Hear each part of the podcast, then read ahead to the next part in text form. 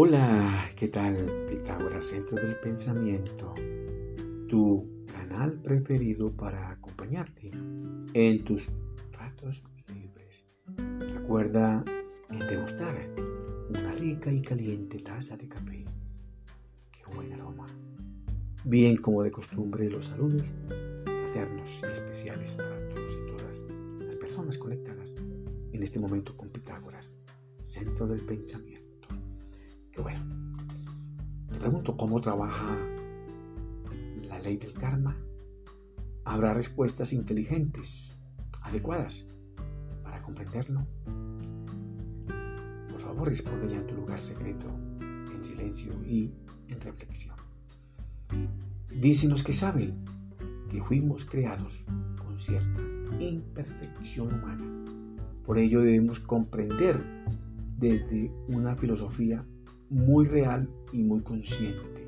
Todos aquellos principios fundamentales sobre el desarrollo de la ley del karma, basados también en principios cuánticos, como esa ley de la acción y reacción, la ley de causa y efecto, o ley de causalidad, en el entendido que muchas cosas que nos suceden a diario no son por el simple capricho la suerte o la casualidad. No, somos seres análogos al universo y al cosmos. Por lo tanto, lo que suceda en ellos probablemente también suceda en nosotros. La ley de correspondencia, un concepto acuñado por experiencias científicas realizadas por la física cuántica. El karma, dicho desde una manera menos aceptable, como un severo castigo dirigido a quienes hayan preparado y realizado un hecho doloso con fines de causarle daño a algo o a alguien. Igual se ha denominado como un evento malo, pero debe tenerse en cuenta que también generamos karma cuando realizamos cosas buenas y también agradables. Este término muy claro y sencillo para mejor comprensión y de tal suerte llegue sin mayor apuro o dificultad al entendimiento de quienes no están aún acostumbrados, familiarizados con las enseñanzas experienciales sobre el bendito karma. Debemos comprender. De la mejor manera lo esencial y el principio del proceso kármico. Y analizarlo inteligentemente sin apartarnos de su idéntico, de su proceso gemelo como lo es la reencarnación, pues constituyen la piedra angular para entender la misión de muchas cosas de nuestra misión especial en este plano de lo físico, del ego. Existen muchos refranes coloquiales que derivan de la responsabilidad de lo que hacemos y dejamos de hacer a diario. Abro comillas, cada cual es hijo de sus obras y cada uno es hijo de sus pensamientos. Esto en armonía con el viejo proverbio de que el hombre se convierte en lo que piensa. Recuerda también que los pensamientos, de cierta manera, limitan nuestra mente egoica, generan conflictos, caos y violencia, sufrimientos, dolor. Para comprender el proceso del karma debemos distinguir entre la imagen mental y la forma de pensamiento.